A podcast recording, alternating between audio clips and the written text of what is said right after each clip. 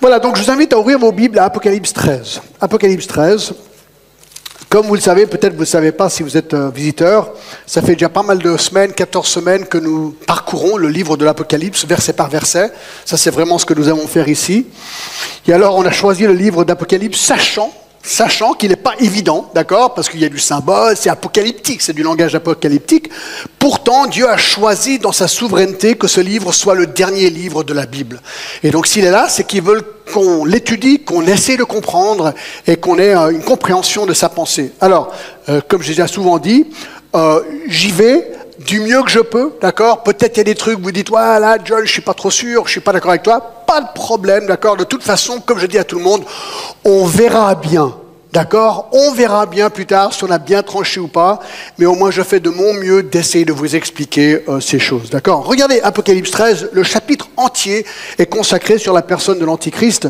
Je vais lire, d'accord? Puis, Jean écrit, je vis monter de la mer une bête qui avait dix cornes et sept têtes. Et sur ces cornes, au diadème, dix diadèmes, et sur ses têtes des noms de blasphème. La bête que je vis était semblable à un léopard, ses pieds étaient comme ceux d'un ours, et sa gueule comme une gueule de lion. Le dragon lui donna sa puissance, son trône et une grande autorité.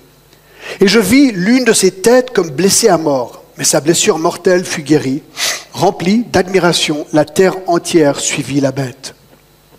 Et ils adorèrent le dragon, parce qu'il avait donné l'autorité à la bête, et ils adorèrent la bête en disant, Qui est semblable à la bête et qui peut combattre contre elle? Et lui fut donné une bouche qui proférait des paroles arrogantes et des blasphèmes, et lui fut donné le pouvoir d'agir pendant 42 mois.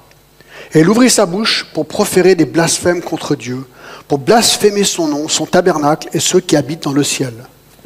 Il lui fut donné de faire la guerre aux saints et de les vaincre. Il lui fut donné autorité sur toute tribu, tout peuple, toute langue et toute nation. Et tous les habitants de la terre l'adoreront, ceux dont le nom n'a pas été écrit dans le livre de la vie de l'agneau qui a été immolé dès la fondation du monde. Si quelqu'un a des oreilles, qu'il entende. Si quelqu'un est destiné à la captivité, il ira en captivité. Si quelqu'un tue par l'épée, il faut qu'il soit tué par l'épée. C'est ici la persévérance et la foi des saints. Puis je fis monter de la terre une autre bête qui avait dix cornes, semblables à celles d'un agneau, et qui parlait comme un dragon. Elle exerçait toute l'autorité de la première bête en sa présence. Elle obligeait la terre et ses habitants à adorer la première bête, dont la blessure mortelle avait été guérie. Elle opérait de grands prodiges jusqu'à faire descendre du feu du ciel de la terre à la vue des hommes. Elle séduisait les habitants de la terre par des prodiges qui lui étaient donnés d'opérer en présence de la bête, disant aux habitants de la terre de faire une image de la bête qui avait été blessée par l'épée et qui vivait. Et lui fut donné d'animer l'image de la bête afin que l'image de la bête parle et qu'elle fasse de tous ceux qui n'adoraient pas l'image de la bête soient jugés. Elle fit que tous, petits et grands, riches et pauvres, libres et esclaves, reçoivent une marque sur leur main droite et sur leur front, et que personne ne puisse acheter ni vendre sans avoir la marque, le nom de la bête ou le nombre de son nom. C'est ici la sagesse, que celui qui a de l'intelligence calcule le nombre de la bête, car c'est un nombre d'hommes, et son nombre est 666.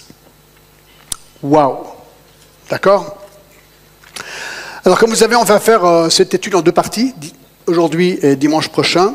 Et aujourd'hui, je vais aller jusqu'à que, je ne sais pas exactement où je vais arrêter, mais on va avancer, d'accord? Donc, comme je l'ai déjà dit, Apocalypse 13 est un chapitre entièrement consacré à la description de l'Antichrist. Dans les derniers temps, un homme surgira sur le plan mondial qui mènera une révolte massive contre Dieu, contre Jésus-Christ et contre, ceux qui portent le nom de Christ, donc les chrétiens. Et Paul nous dit dans 2 Thessaloniciens 2 et au verset 3 que le jour du Seigneur n'aura pas lieu tant que l'homme impie ou l'antichrist n'apparaisse. Jean l'avait aussi prédit dans sa première épître au chapitre 2 verset 18, petits enfants, c'est la dernière heure.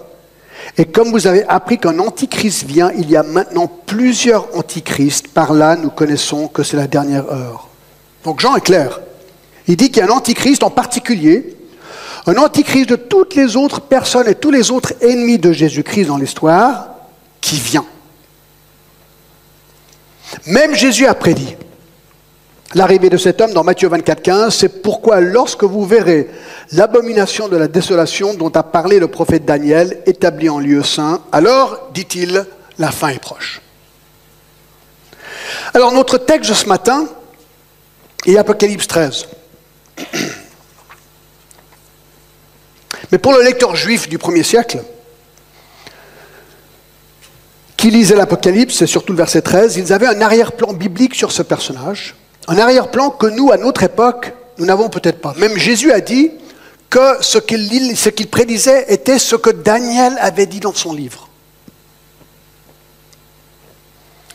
Parce qu'il faut savoir que Apocalypse 13 parle de l'Antichrist, mais qui a en fait un total de six passages, six textes clairs dans la Bible qui décrivent ce personnage. Et je me disais, puisqu'on est dans le vif du sujet, que ce serait dommage de ne pas les examiner. D'accord? Donc ce qu'on va faire, on va reculer et on va commencer dans ce premier texte, Daniel chapitre 2, d'accord? Et nous allons commencer à essayer de glaner des traits de l'Antichrist afin de pouvoir dresser un portrait détaillé de cet homme unique à venir.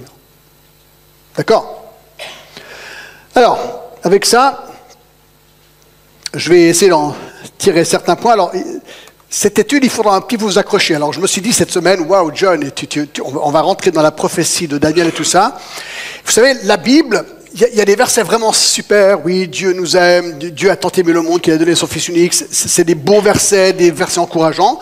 Puis ensuite, dans la Bible, il y, a des choses plus difficiles où il faut s'accrocher. D'accord? Donc ce matin, vous allez devoir vous accrocher un petit peu. D'accord?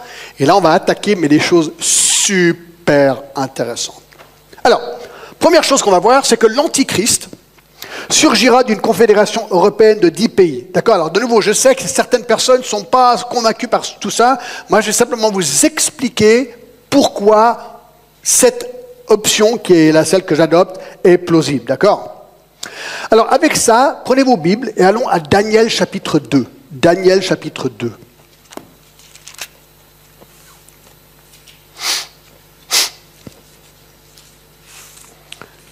Alors, le livre de Daniel fut écrit 600 ans avant Jésus-Christ, en Babylonie, par le prophète Daniel. Et dans ce livre, nous apprenons que dans les derniers temps, l'Antichrist va surgir d'une confédération européenne, vous allez voir pourquoi je dis ça, de dix pays, qui va contrôler le monde. Alors, dans Daniel 2, le roi Nebuchadnezzar, roi de Babylone, a un rêve. C'est Daniel qui lui interprète ce rêve. Et le rêve est au verset 31. Daniel 2, verset 31. Au roi, tu regardais, tu voyais une grande statue. Cette statue était immense et d'une splendeur extraordinaire. Elle était debout devant toi et son aspect était terrible. La tête de cette statue était d'or pur, la poitrine et de ses bras étaient d'argent et le ventre et ses cuisses étaient d'airain, ses jambes de fer, ses pieds en partie de fer et en partie d'argile. Tu regardais lorsque la pierre se détachait sans le secours d'aucune main, frappa les pieds de fer et l'argile de la statue et les mit en pièces. Alors le fer, l'argile, les reins, l'argent d'or, l'argent et l'or furent brisés ensemble et devinrent comme la balle qui s'échappe d'une aire en été, etc. Ah, excusez-moi là, ces micros, c'est pas très bon quand on se mouche, d'accord? Donc, voilà le rêve, une statue. L'interprétation du rêve se trouve à partir du verset 36.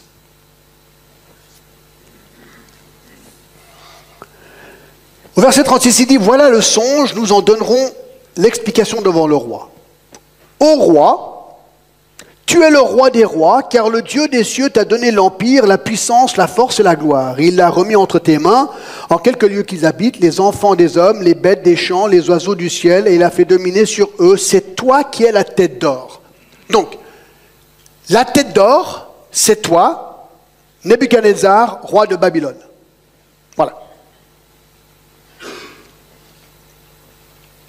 Ensuite, verset 39, après toi, il s'élèvera un autre royaume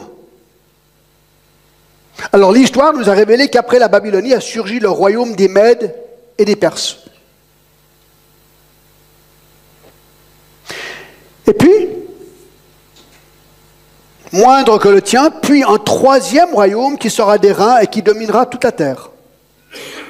Eh bien, de nouveau, l'histoire nous dit que c'est la Grèce. 333 avant Jésus-Christ à 63 après Jésus-Christ.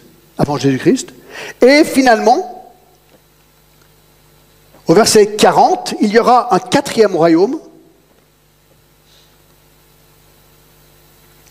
fort comme du fer, de même que le fer brise et rompt tout, il brisera et rompra tout, comme le fer qui met tout en pièces. Et en fait, euh, cet empire, c'est l'empire romain. Et au verset 44,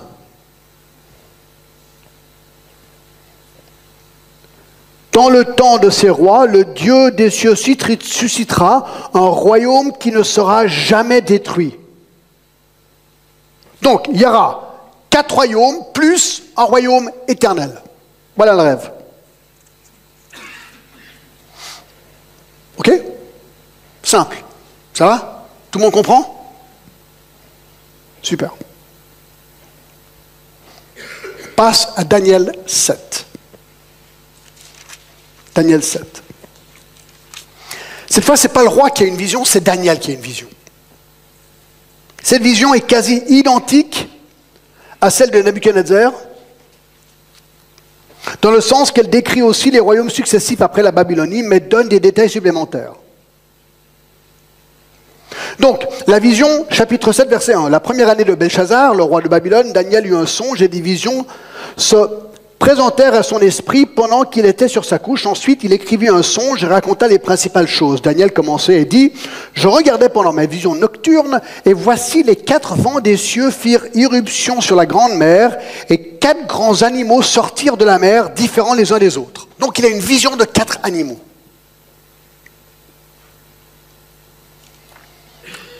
Alors, verset 4, le premier était semblable à un lion. Premier animal, un lion.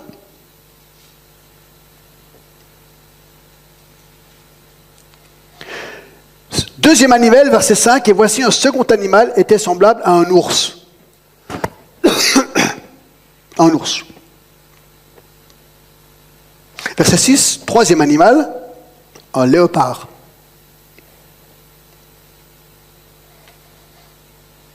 Et à partir du verset 7, un animal terrible, après cela je regardais pendant mes visions nocturnes, et voici, il y avait un quatrième animal terrible, épouvantable et extraordinairement fort. Il avait de grandes dents de fer, il mangeait, brisait, il foulait aux pieds, ce qui restait, il était différent de tous les animaux précédents, il avait dix cornes. Donc il y a un animal terrible ici qui est décrit, on ne sait pas exactement quelle sorte d'animal, et on apprend qu'il avait dix cornes.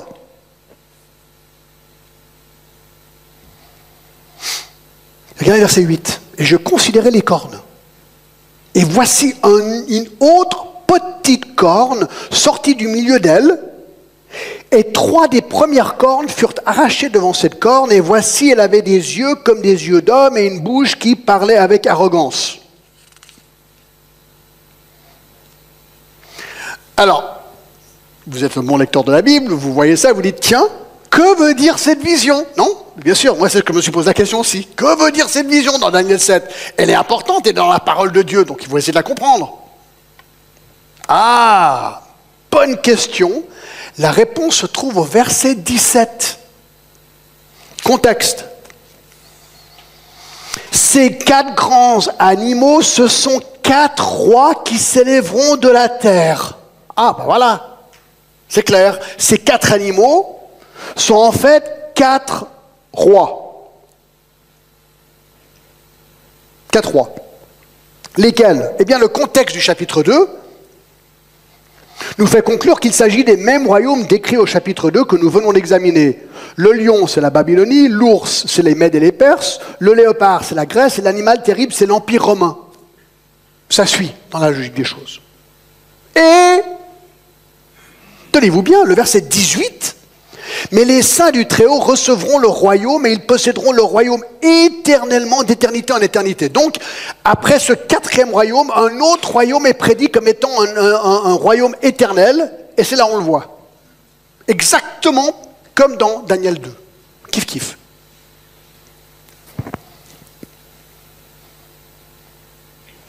Ah, mais regardez maintenant le verset 19.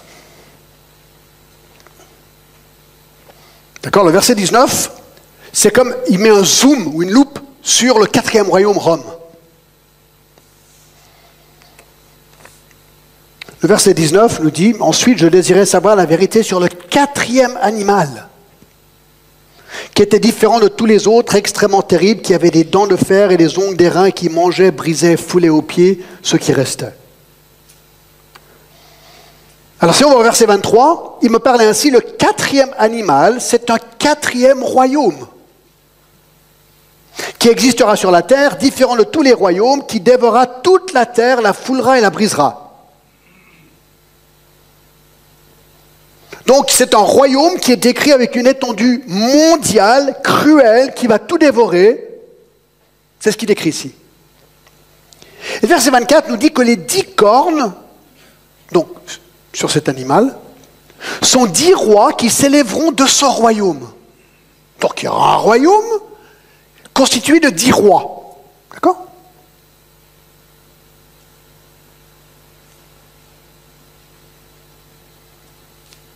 Ce sont dix rois qui s'élèveront de son royaume, verset 24. Un autre s'élèvera après eux, qui sera différent du premier, et abaissera trois rois.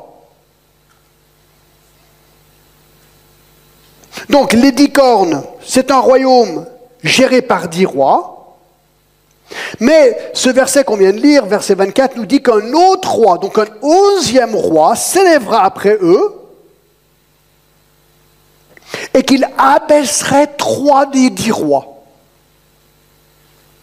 il va destituer trois des dix rois pour rester sept rois plus lui. Verset 25, il prononcera des paroles contre le Très-Haut, donc contre Dieu. Il opprimera les saints du Très-Haut, il va persécuter les chrétiens. Il espéra changer les temps et la loi, et les saints seront livrés entre ses mains pendant un temps, des temps et la moitié d'un temps. Donc, il va blasphémer Dieu, il va persécuter les saints, c'est ce onzième roi qui destitue les trois autres rois. Il cherchera à manipuler, à changer les temps, donc il va, il va vraiment tout changer, chambouler. Et tout ça pendant un temps, des temps et la moitié d'un temps. Alors, je ne veux pas être trop technique, vous verrez avec beaucoup d'autres passages qu'on va voir, il est probablement une référence de trois ans et demi. Un temps, chacun étant une semaine. Donc ce sera un temps plus deux temps, ça fait trois. Trois années plus un demi-temps, ça ferait trois ans et demi. Je peux vous donner mes notes, mais on ne va pas regarder ça maintenant. Et alors le verset 26 nous dit, puis viendra le jugement. Donc juste après que lui, ce roi, fasse ça, il y aura un jugement, et on lui ôtera cette domination qui sera détruite et anéantie pour jamais. Donc ce sera la fin de son royaume. Ce royaume, c'est ce grand royaume mondial. Et verset 27, le règne, la domination et la grandeur de tous les royaumes qui sont sous les cieux seront donnés au peuple des saints des Très-Hauts. Donc là, il parle d'un royaume qui sera donné à qui? Au sein du Très-Haut. Un nouveau royaume pour les chrétiens, pour ceux qui, connaissent Christ. Son règne est un règne éternel, donc un royaume éternel, et toutes les dominations les serviront et lui obéiront. Ici finir les paroles. Daniel, j'étais extrêmement troublé par mes pensées. Je changeais de couleur, carrément. Parce que waouh, qu'est-ce que je viens de rêver, quoi, tu vois. Alors vous dites, John, qu'est-ce que ça va avec l'Antichrist, tout ça euh, Ça a tout à voir avec l'Antichrist. Vous avez capté, je suis sûr. D'accord? Parce que beaucoup d'étudiants de la Bible pensent que ces rois sont une référence à une nouvelle Europe unie. Pourquoi? Parce qu'ici, il s'agit de Rome. Mais Rome n'existe plus comme on connaissait autrefois. Et pourtant, c'est quand même Rome, et là, il y a des événements qui sont décrits qui n'ont jamais encore eu lieu dans l'histoire. Donc la conclusion par pas mal d'étudiants, et c'est là où on rentre dans un, monde apocalyptique, on, devine un petit peu, mais certains se disent, si c'est Rome, mais Rome n'existe plus, donc c'est pas Rome, Rome comme on connaissait Rome, Rome, mais peut-être que c'est une sorte de nouvelle Rome avec dix rois, dont un viendra, destituera trois, et cette nouvelle Rome, alors beaucoup pensent que Rome était où C'était en Europe. Donc c'est pour ça qu'on entend souvent des chrétiens dire bah, l'Antichrist va surgir de l'Europe, une nouvelle Europe. Voilà, la pensée derrière tout ça. Alors comment savoir si ce passage parle de l'Antichrist? Ben, C'est intéressant que Matthieu 24, Jésus dit quoi? Matthieu 24, 15, Jésus dit, c'est pourquoi lorsque vous verrez l'abomination de la désolation dont a parlé le prophète Daniel, on va voir ça dans quelques instants, on va aller dans Daniel 9, d'accord?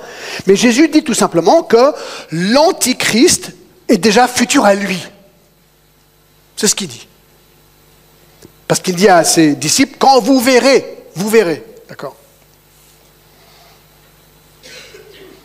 Au verset 21, il dit ceci, regardez Jésus, car alors la détresse sera si grande qu'elle n'en a point eu pareil depuis le commencement du monde jusqu'à présent et qu'il n'y en aura jamais eu. Alors certains veulent dire, oui, mais ce texte Daniel 2 et 7 se sont déjà passés dans le passé, dans, l'histoire, quand Tite a renversé euh, Jérusalem dans, dans 70 après Jésus-Christ et d'autres trucs. Mais Jésus dit que c'est la pire des choses qui aura jamais eu lieu dans l'histoire du monde.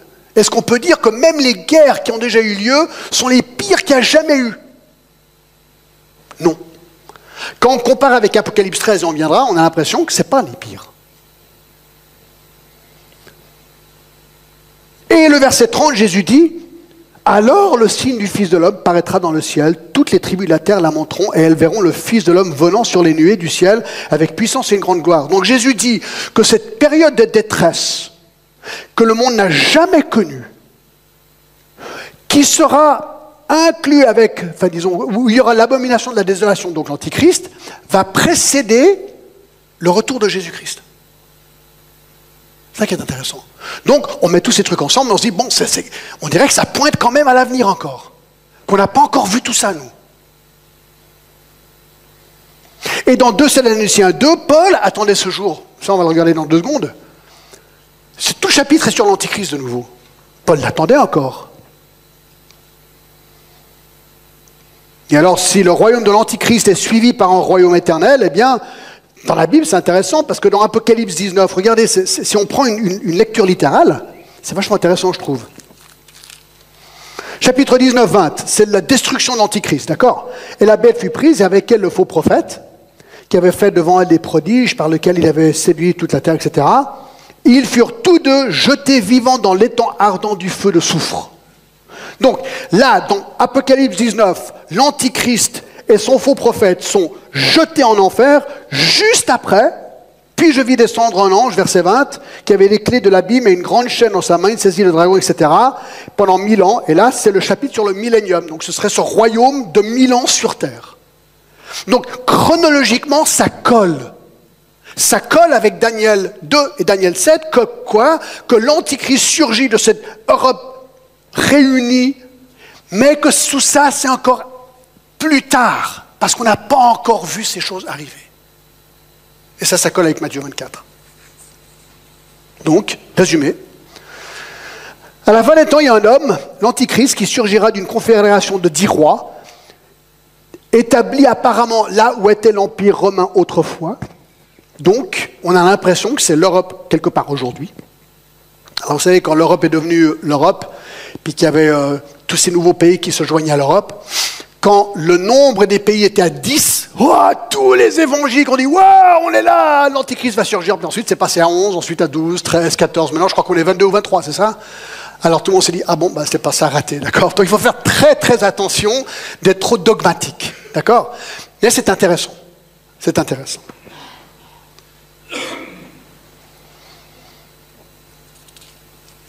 Alors passons au troisième texte. Alors ça va, vous êtes encore à moi? Vous suivez? Je vous exerce un peu technique, alors là, ça va être encore plus technique.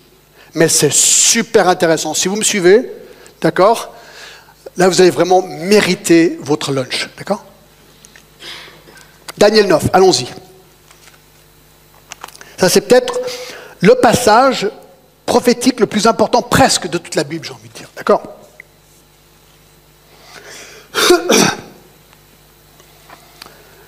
Donc c'est un texte clé et définitif sur l'Antichrist. Alors au début, vous n'allez pas comprendre le lien avec l'Antichrist, mais à la fin, vous allez voir. D'accord? Alors, on est dans le chapitre 9 de Daniel. Daniel reçoit une vision encore de la part de Gabriel, l'ange. La vision commence au verset 24 et jusqu'au verset 27. 70 semaines ont été fixées sur ton peuple et sur ta ville sainte, pour faire cesser la transgression et mettre fin au péché, pour expier l'iniquité et amener la justice éternelle, pour sceller la vision et le prophète et pour oindre le Saint des saints. Sache donc et comprends, depuis le moment où la parole a annoncé que Jérusalem serait rebâtie jusqu'au Messie, au conducteur, il y a sept semaines et 62 semaines, les places et les fossés seront rétablis, mais en temps en étant fâcheux. Après les 62 semaines, le Messie sera retranché et il n'y aura pas de successeur, le peuple d'un chef qui viendra détruire à la ville et le sanctuaire, et sa fin arrivera comme par une inondation, et il est arrêté que les dévastations dureront jusqu'au terme de la guerre. Et il fera une solide alliance avec plusieurs pour une semaine, et au milieu de la semaine, il fera cesser le sacrifice de l'offrande, et le dévastateur commettra les choses les plus abominables jusqu'à ce que la ruine et ce qui a été résolu fondent sur le dévastateur.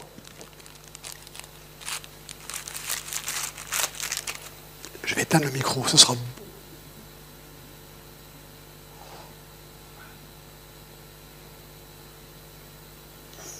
Donc, vous êtes prêts?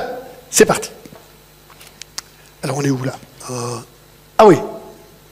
Alors, c'est le deuxième grand point. Ce matin, on a vu que l'Antichrist surgira d'une confédération européenne de des pays. Deux, l'Antichrist agira pendant sept ans. Sept ans. Alors, verset 24. Il dit que 70 semaines ont été fixées sur ton peuple et sur ta ville sainte pour faire cesser la transgression et mettre fin au péché, pour expier l'iniquité et amener la justice éternelle, pour sceller la vision et le prophète et pour oindre le saint des saints. Donc, ici, il parle d'un temps de 70 semaines. Nous, à Genève, ce serait 70 semaines. D'accord? Il y aurait six choses qui arriveraient au peuple juif et sur la sainte, ville, Jérusalem, ces choses qu'on vient de lire. Après 70 ou 70 semaines, alors comment comprendre le mot semaine? Ça veut dire quoi semaine? Eh bien, si vous allez dans Lévitique 25, 8, ça c'est très important, il dit ceci, écoutez bien, Lévitique 25, 8 dit, tu compteras sept sabbats d'années. Sept fois sept années, et les jours de ces sept sabbats d'années feront 49 ans. Ici, il y a un exemple que le mot sept se réfère à des années. À des années. Tu compteras sept sabbats d'années, sept fois sept années. Donc, 70 semaines, si une semaine égale 7 ans, 70 semaines fois 7 années égale 490 ans. C'est bon?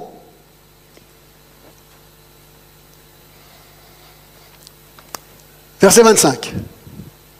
Sache-le donc et comprends, depuis le moment où la parole a annoncé que Jérusalem sera rebâtie jusqu'au Messie, au conducteur, il y a sept semaines et 62 semaines, les places et les fossés seront rétablis, mais en des temps fâcheux. Donc le verset 25 nous dit contre la parole annoncée, comme quoi Jérusalem sera rebâtie, jusqu'au Messie, qui aurait sept semaines plus 62 semaines, qui veut dire 69 semaines.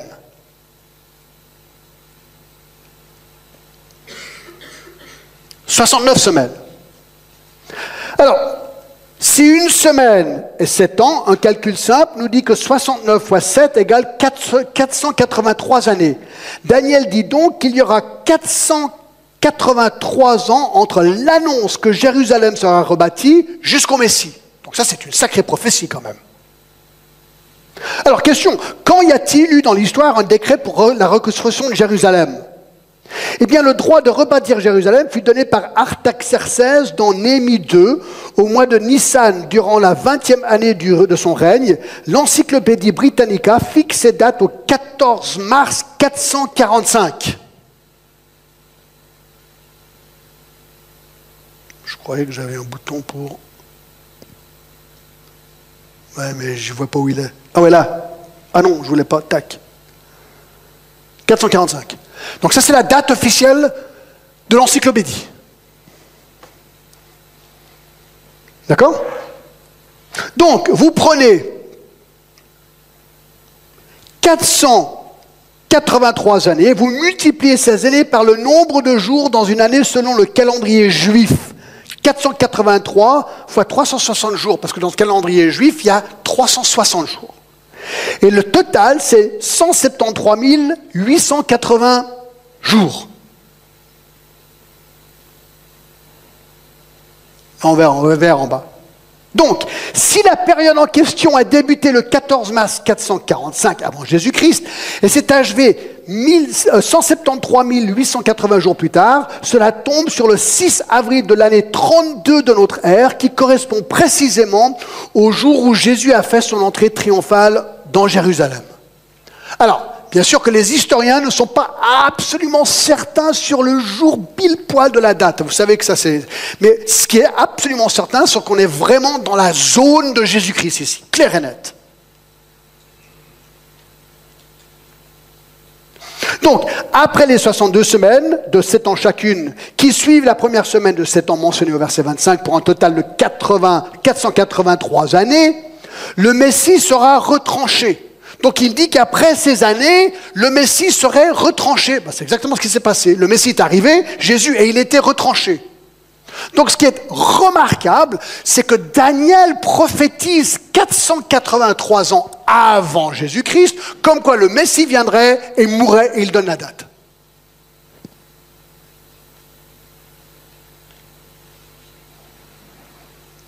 Alors, quel est le lien avec l'Antichrist? Maintenant, tenez-vous bien, regardez le verset 26. Après les 62 semaines, le Messie sera retranché, il n'y aura pas de successeur, le peuple d'un chef qui viendra détruira la ville et le sanctuaire, et sa fin arrivera comme par une inondation. Il est arrêté que les dévastations dureront jusqu'à terme de la guerre. Donc, après que le Messie soit retranché, notez que le peuple d'un chef viendra, détruira la ville et le sanctuaire. Sa fin arrivera comme par une inondation. Il est arrêté que les dévastations dureront jusqu'au terme de la guerre. Donc, ce qu'on apprend, c'est qu'il y aura un chef, un homme, avec un peuple, il surgira, dont le peuple viendra détruire Jérusalem et le temple, qui fera une guerre et créera la dévastation, et puis viendra la fin. C'est ce qu'il nous dit ce verset. Mais le verset 27 nous donne des précisions. Ah non, voilà. Regardez le, carré jaune là, d'accord? Ah non, non, c'est juste. Voilà, c'est ça. troisième point qu'on va voir, c'est que l'Antichrist fera une alliance de paix. Regardez, le verset 27. Il fera une solide alliance avec plusieurs pour une semaine, et au milieu de la semaine, il fera cesser le sacrifice et l'offrande. Le dévastateur commettra les choses les plus abominables jusqu'à que la ruine et ce qui était résolu fondent sur le dévastateur. Donc ce qu'on apprend, c'est que ce chef, mentionné dans le verset 26, à un moment donné, va faire une solide alliance. Pour une semaine. Alors, c'est combien d'années une semaine? Sept. Donc, à un moment donné, ce chef fera une alliance de sept semaines, d'une semaine, donc de sept ans. Donc, il va faire une sorte de pacte. Le terme plusieurs serait une référence au peuple de Daniel, donc les Juifs, Israël, selon le verset 24. Parce que la prophétie parle d'eux. Donc, au tout début de cette période de la Grande Tribulation, l'Antichrist qui aura surgi sur la scène mondiale en tant que leader de cette nouvelle confédération européenne fait un pacte solide de paix avec Israël pendant sept ans. Donc une grande période de paix s'est établie dans le monde, un temps d'essor économique et de prospérité de paix. Regardez ce qui se passe. L'Antichrist rompra l'alliance après trois ans et demi. C'est ce qu'il dit au verset 27. Il fera une solide alliance avec plusieurs pour une semaine et au milieu de la semaine, il fera cesser le sacrifice et l'offrande. Et il va commettre les choses les plus abominables. Donc, au bout de trois ans et demi, il va faire quelque chose d'étrange. Il va faire cesser les sacrifices et l'offrande. Il va faire les choses abominables. C'est ce que Jésus euh, dit être l'abomination de la désolation. Il fera cesser le sacrifice et l'offrande. Alors d'habitude, où sont faits les sacrifices pour les Juifs? Dans le temple. Donc il va faire cesser les sacrifices dans le temple. Il va faire les choses les plus abominables. Jusqu'à que la ruine et ce qui a été résolu fonde sur le dévastateur. Sa ruine est prédite en fait. Alors, ça c'est clair. 5, l'Antichrist apparaîtra à la fin des temps. Parce que la question c'est, est-ce que ça, qu'on lit dans Daniel 9, est vraiment quelque chose qui arrivera à la fin des temps? Ça c'est la question. Eh bien, comme on l'a déjà dit, Matthieu 24, Jésus dit oui. Il dit que c'était futur à lui. Mais vous dites, ouais, mais attends, John, ça fait 2000 ans qu'on attend. C'est long, 2000 ans. Est-ce que tu crois vraiment qu'il y a 2000 ans entre la 69e et la 70e semaine Est-ce qu'il y, a un espace de 2000 ans? Alors ceux qui préconisent oui comme moi donnent plusieurs raisons pour dire oui. Premièrement, écoutez, c'est intéressant.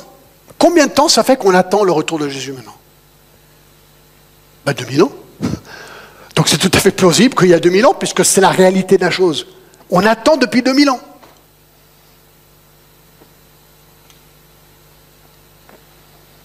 C'est comme un match de basket. Vous êtes déjà allé à un match de basket? Vous savez combien de temps ça dure officiellement un match de basket? Qui sait? Je savais que vous savez, 48 minutes. Même les pros. Vous dites, mais non, mais ça va beaucoup plus long que 48 minutes. Oui, mais pourquoi est-ce que ça va plus long que 48 minutes? Parce qu'il y a constamment les arrêts de jeu. Ils arrêtent, ils recommencent, ils arrêtent, ils recommencent, ils arrêtent, ils recommencent. Finalement, un match, ça peut durer deux heures, deux heures et demie. Bah, c'est un peu pareil ici. C'est-à-dire qu'il y a le match apocalyptique de la fin des temps, mais il y a un arrêt de jeu pendant 2000 ans. D'accord? Il y a un arrêt de jeu pendant 2000 ans. C'est intéressant que dans Luc 4, à un moment donné, Jésus se lève dans la synagogue, vous vous rappelez peut-être, et il lit une partie d'Ésaïe.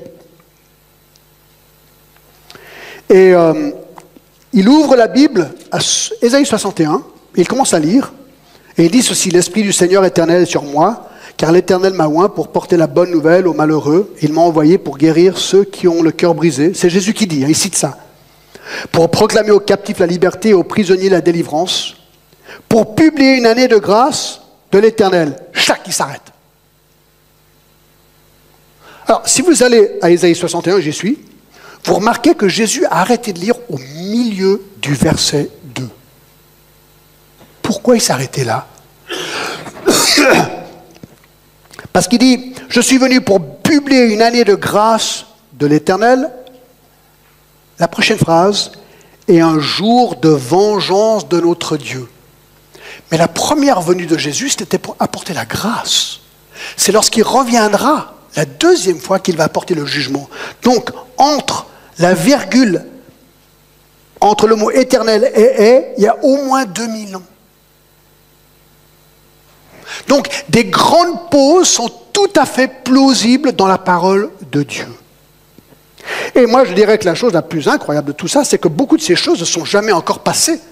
En lisant la prophétie, par exemple, de, Daniel 9, bah, est-ce qu'il y a un pays comme une sorte de Rome reconstituée avec, un leader qui a fait un pacte de sept ans.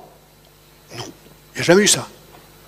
Est-ce qu'il y a eu une rupture d'un pacte à trois ans et demi? Non, il n'y a jamais eu ça. Euh, aucune figure du type dans l'Antéchrist n'a commis une abomination dans le temple.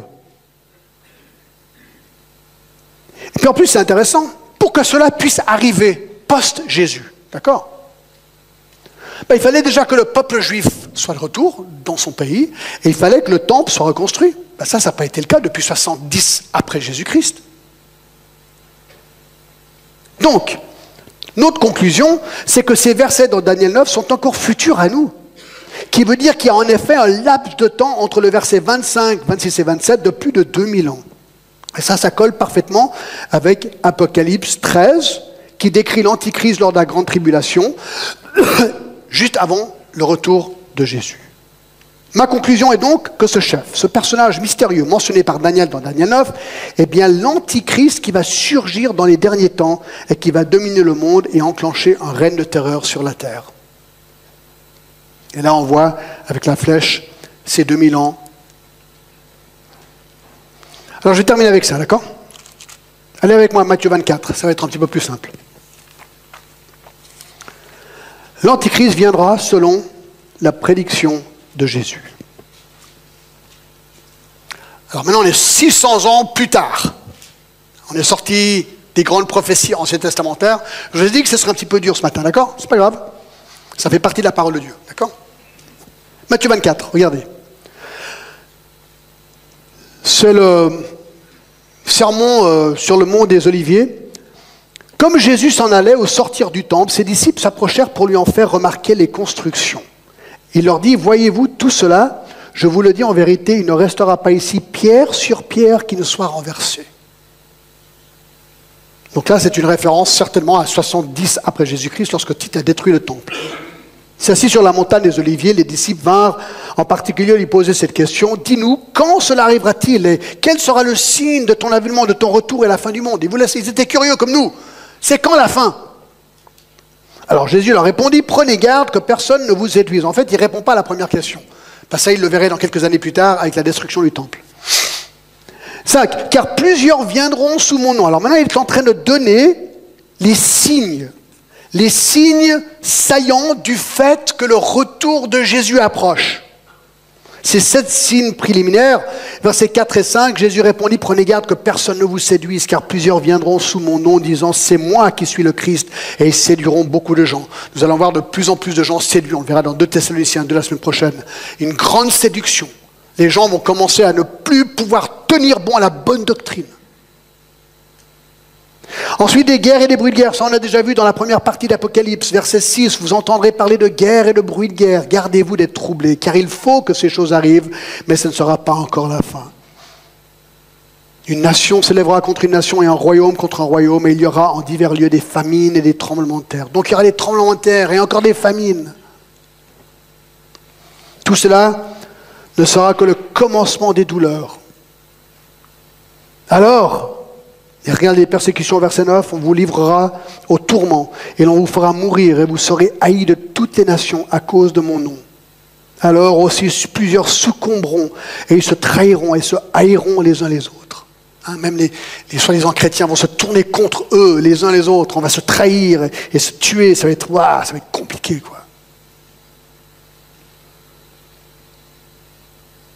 Et des grandes défections aussi. Plusieurs, verset 11, faux prophètes s'élèveront et séduiront beaucoup de gens. Et parce que l'iniquité sera accrue, le péché va être de pire en pire. Et ça, vous regardez la télé aujourd'hui, vous dites, mais c'est incroyable. On légalise le péché aujourd'hui. C'est tout, c'est tout rendu légal et normatif. Hein? On tue les bébés, tout le monde peut se marier, il n'y a, pas de problème aujourd'hui. L'iniquité sera accrue, l'amour du plus grand nombre se refroidira. Mais celui qui persévérera jusqu'à la fin sera sauvé. Ça va être compliqué pour les chrétiens.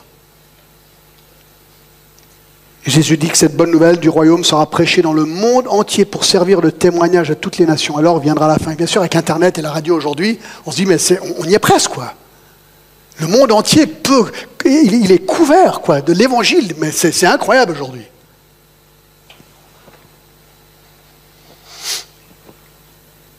regardez verset 15. Regardez ce que Jésus dit maintenant. C'est pourquoi lorsque vous verrez l'abomination de la désolation dont a parlé le prophète Daniel, ah, c'est ce qu'on vient de regarder, mes amis. Établi en lieu saint, que celui qui lit fasse attention.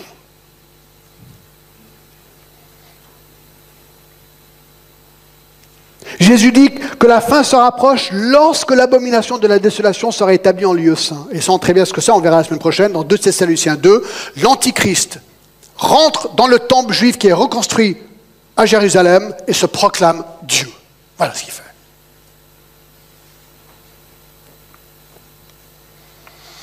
Le mot abomination veut dire dégoût, horreur, rendre détestable, aversion. Où est-ce que ça va arriver Dans un lieu saint, dans le lieu saint. le temple, qui n'existe pas aujourd'hui. Il faut qu'il soit reconstruit pour que ça arrive. Et quand cela aura le résultat, la désolation, la dévastation, une affliction extrême, une peine douloureuse. Alors il dit, quand vous voyez ça, ah, attention, attention, la fin arrive. La fin arrive. C'est intéressant ce qu'il dit aussi. Euh, c'était où ça Au verset 21.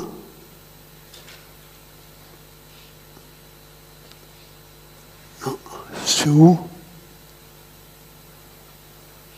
Ah, je ne me rappelle plus.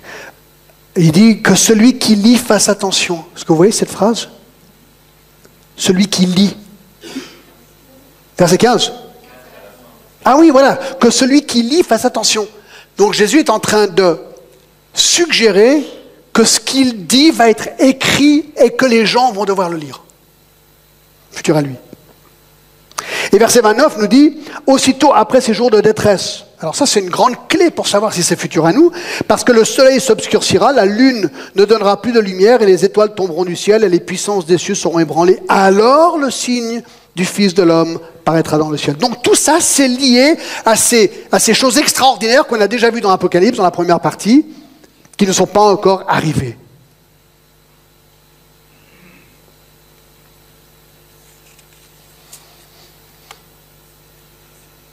Et donc, il dit, quand vous voyez ces choses, alors ceux, verset 16, qui seront jugés, qui fuient dans les montagnes, celui qui sera sur le toit ne descende pas pour prendre ce qui est dans sa maison, que celui qui sera dans les champs ne retourne pas en arrière pour prendre son manteau. Malheur aux femmes qui seront enceintes et à celles qui allaiteront en ce jour-là, priez pour que votre fuite n'arrive pas en hiver ni un jour de sabbat. Car alors la détresse sera si grande qu'il n'y a point eu pareil depuis le commencement du monde jusqu'à présent. Il n'y en aura eu jamais. Si ces jours n'étaient abrégés, personne ne serait sauvé. Mais à cause des élus, ces jours seront abrégés. Si quelqu'un vous dit alors le Christ est ici ou il est là, ne le croyez pas, car il s'élèvera de faux Christ et de faux prophètes et feront de grands prodiges et des miracles au point de séduire, s'il était possible, même les élus. Voici, je vous l'ai annoncé d'avance. Si donc on vous dit, voici, il est dans le désert, n'y allez pas. Voici, il est dans les chambres, ne le croyez pas. Comme, car comme l'éclair part de l'Orient et se montre jusqu'en Occident, ainsi sera l'avènement du Fils de l'homme. En quelque lieu que ce soit, le cadavre, là, s'assembleront autour. Le retour du, du Seigneur sera comme un éclair. Clac Aussitôt après ces jours de détresse, le soleil s'obscurcira, la lune ne donnera plus sa lumière, les étoiles tomberont du ciel et les puissances des cieux seront ébranlées. Alors le signe du Fils de l'homme paraîtra dans le ciel. Toutes les tribus de la terre se lamenteront et elles verront le Fils de l'homme venant sur les nuées du ciel avec puissance et une grande gloire. Et il enverra ses anges avec les trompettes retentissantes et ils rassembleront les élus des quatre vents d'une extrémité des cieux à l'autre. Alors écoutez, là, je vous ai dépeint le, grand portrait, si vous voulez. Je pensais que c'était important d'attaquer Daniel 2, Daniel 7, Daniel 9 et Matthieu 24 pour essayer de donner le contexte de l'Antichrist. Pour montrer, c'est intéressant que même dans Apocalypse 13, même dans Matthieu 24, tout est situé historiquement dans les livres précédents prophétiques. C'est vraiment solide.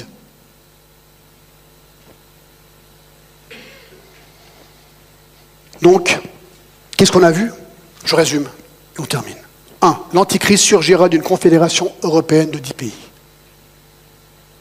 2. L'Antichrist agira pendant sept ans. 3. L'Antichrist fera une alliance de paix au début de ces sept ans. 4. L'Antichrist rompra l'alliance après trois ans et demi. 5. L'Antichrist apparaîtra à la fin des temps et 6, l'Antichrist viendra selon les prédictions de Jésus. Dimanche prochain, on va regarder 2 Thessaloniciens 2 et Apocalypse 13. Et voici ce qu'on va apprendre. On va apprendre que l'Antichrist ne viendra pas avant l'apostasie. On va voir que l'Antichrist ne viendra pas avant la disparition de ce qui le retient. 2 Thessaloniciens 2 que l'Antichrist se proclamera Dieu dans le temple des Juifs à Jérusalem. Et alors, l'Antichrist commencera son règne de terreur sur terre. Et ça, c'est ce qu'on verra la semaine prochaine dans Apocalypse 13. Je vous félicite ce matin. Parce là, il fallait vraiment s'accrocher, d'accord? Là, j'ai vraiment potassé ce truc cette semaine parce que je voulais comprendre. Je voulais, alors, je comprends pas tout, j'avoue, je comprends pas tout, d'accord? Mais je voulais essayer enfin de comprendre ces chapitres. D'accord? Donc je me suis donné à ça. J'ai essayé de faire tous ces, ces, dessins pour essayer de vous aider. Alors si vous êtes perdu, bah, alors pas bienvenue au club. Je suis peut-être un petit peu moins perdu que vous, d'accord?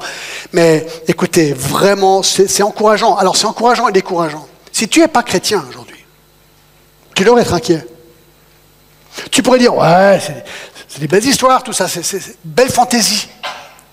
Tu peux croire ça. Mais ce que j'ai essayé de montrer ce matin, c'est que c'est fondé dans la parole de Dieu ces choses.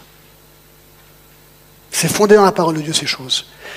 Et la fin arrive. Vous savez, avant la première venue de Jésus, les gens disaient Mais vous dites n'importe quoi, vous, sur la venue de Jésus. Mais il est venu.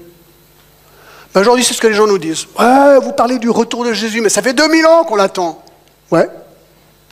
Mais il va revenir. Il a promis qu'il reviendrait. Il va revenir. Alors moi, j'espère que tu es prêt. J'espère que tu connais Christ personnellement comme ton sauveur et ton Seigneur. Et sinon, ben, viens nous parler. Viens nous parler. On sera vraiment heureux de pouvoir te conduire à Jésus-Christ. Alors on va tous se lever, puis on va. Robin, tu veux venir et on va peut-être prier juste avant le repas. Levons-nous tous pour euh, ce moment de prière.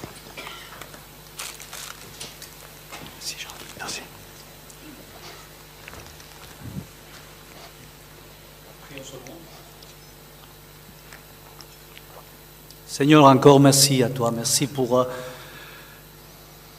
Seigneur, ta parole qui nous fait du bien, Seigneur. Et c'est vrai que nous devons être prêts, Seigneur, à te recevoir. Viens, viens vite, Seigneur. Nous t'attendons, Seigneur, entre-temps, sanctifie-nous. Aidez-nous, Seigneur, à garder, Seigneur, notre regard envers toi. Merci pour euh, ta parole qui a été prêchée. Et Seigneur, nous voulons te remettre encore la suite de ces journées. Nous voulons te remettre, Seigneur, le moment d'agape que nous allons partager tous ensemble. Que chacun se sent libre, Seigneur, de rester, de passer un moment vraiment fraternel. Et Seigneur, merci pour ta provision. Merci pour cette Église encore. Et jusqu'à dimanche prochain, nous te remettons nos vies. Guide-nous et bénis-nous. Et je te remercie tout ça au nom de Christ, notre Seigneur et Sauveur. Amen, Père. Amen.